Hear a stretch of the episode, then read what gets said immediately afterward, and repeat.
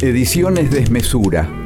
Desde el año 2013 difundiendo a escritores y artistas plásticos de la región patagónica.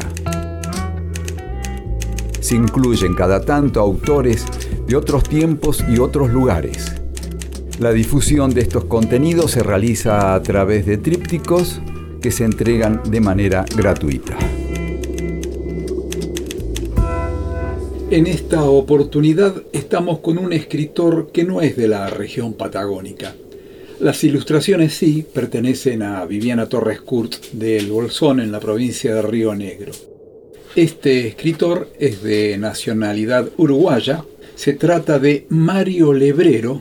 Vamos a leer textos breves de su obra, Confusiones cotidianas. Como todas las mañanas, Rodríguez se dirigía caminando a su oficina cuando al cruzar la calle fue pisoteado por una estampida de búfalos salvajes. Por la tarde, un titular del diario decía, Fatal accidente de tránsito, Rodríguez arrollado por un camión. Hernández se quitó la máscara de González con una carcajada feroz. Sin embargo, la reunión no pareció desconcertarse. Gutiérrez se quitó la máscara de Jiménez, Quérez la de Copes, González la de Quérez, Copes la de Gutiérrez y Jiménez la de Hernández. y así prosiguieron deliberando y la propuesta inicial de Hernández fue desde luego derrotada. No sé si me comprende lo que quiero decir, Rodríguez, dijo John Sales. Rodríguez seguía mirando el largo papel lleno de cifras y meneaba la cabeza como si todavía siguiera escapándosele un elemento clave para la visión del conjunto del problema. John Sales, entonces, se remangó la pierna derecha del pantalón, dejando a la vista una pantorrilla peluda y la parte superior de un calcetín al de delgadas rayas verticales rojas y blancas, y luego se quitó ambas piezas de la dentadura postiza que manejó como un par de castañuelas, arrancándoles breves y rápidas sonoridades secas, mientras con el pie derecho trazaba una especie de semicírculo formado por los puntos en que el pie tocaba el suelo al levantar y dejar caer rítmicamente la pierna en forma coordinada con el sonido de las castañuelas que hacían los dientes. El rostro de Rodríguez se iluminó. Perfectamente, señor González, dijo con una sonrisa. Perfectamente. En el baile de máscaras, Hernández se ha disfrazado de Hernández, Quérez se ha disfrazado de Quérez, Codríguez de Codríguez, y así sucesivamente. Cuando llega la hora de quitarse los disfraces, todos se sorprenden de haber tenido la misma idea.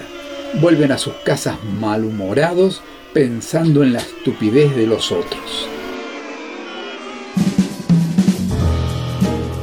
Téngame estos paquetes mientras le subo la falda, dijo el anciano caballero en la parada del ómnibus. Cuidado porque son frágiles. La joven no dijo nada y se alejó unos cuantos metros. Ya no se respetan las canas, meditó el anciano, y su mirada se perdió tristemente en el infinito. La conversación se había hecho muy animada en torno a la mesa donde hombres y mujeres festejaban algo. En uno de esos silencios que se producen por azar, cuando parecen haberse agotado simultáneamente todos los temas de conversaciones cruzadas entre distintos puntos de la reunión, se oyó claramente la voz grave, profunda del señor Rutierres dijo, ¿Quién no ha sido devorado alguna vez por los caníbales? Y luego el señor Rutierres miró detenida y fijamente uno por uno a todos los integrantes de la reunión. Después, nadie pudo salir de ese silencio. Por favor, no vaya a asustarse, soy diabético, dijo el hombre que había entrado por la ventana del dormitorio. Y la mujer contuvo el grito en su garganta. El hombre salió tranquilamente por la puerta de la calle. La mujer quedó un rato pensativa, sus manos todavía aferradas a la sábana que había subido hasta el mentón. Y luego, de improviso, comenzó a gritar y gritó hasta que vinieron los vecinos. Y todo era mentira, concluyeron los padres a dúo, arrancándose las máscaras con ademán violento. Las van a necesitar, dijo el niño fríamente, recogiéndolas del suelo. Dentro de 40 segundos van a llamar a la puerta. Estampida de búfalos cobra décima víctima, decía el titular de un diario. En la foto, aunque un poco borrosa, podía verse una vaca que pastaba tranquila y solitaria en el campo. Un joven recorre las mesas del café ofreciendo a los parroquianos un retrato al instante por pocas monedas. Jiménez, que espera aburrido a su esposa, acepta. El joven se sienta frente a él y comienza a trabajar con carbonilla sobre un gran bloc de papel garbanzo blanco tamaño oficio. Jiménez descubre que gracias al espejo que decora las cuatro caras de una columna, en combinación con otro gran espejo que recorre a lo largo de la pared a mediana altura, puede observar perfectamente el trabajo del joven.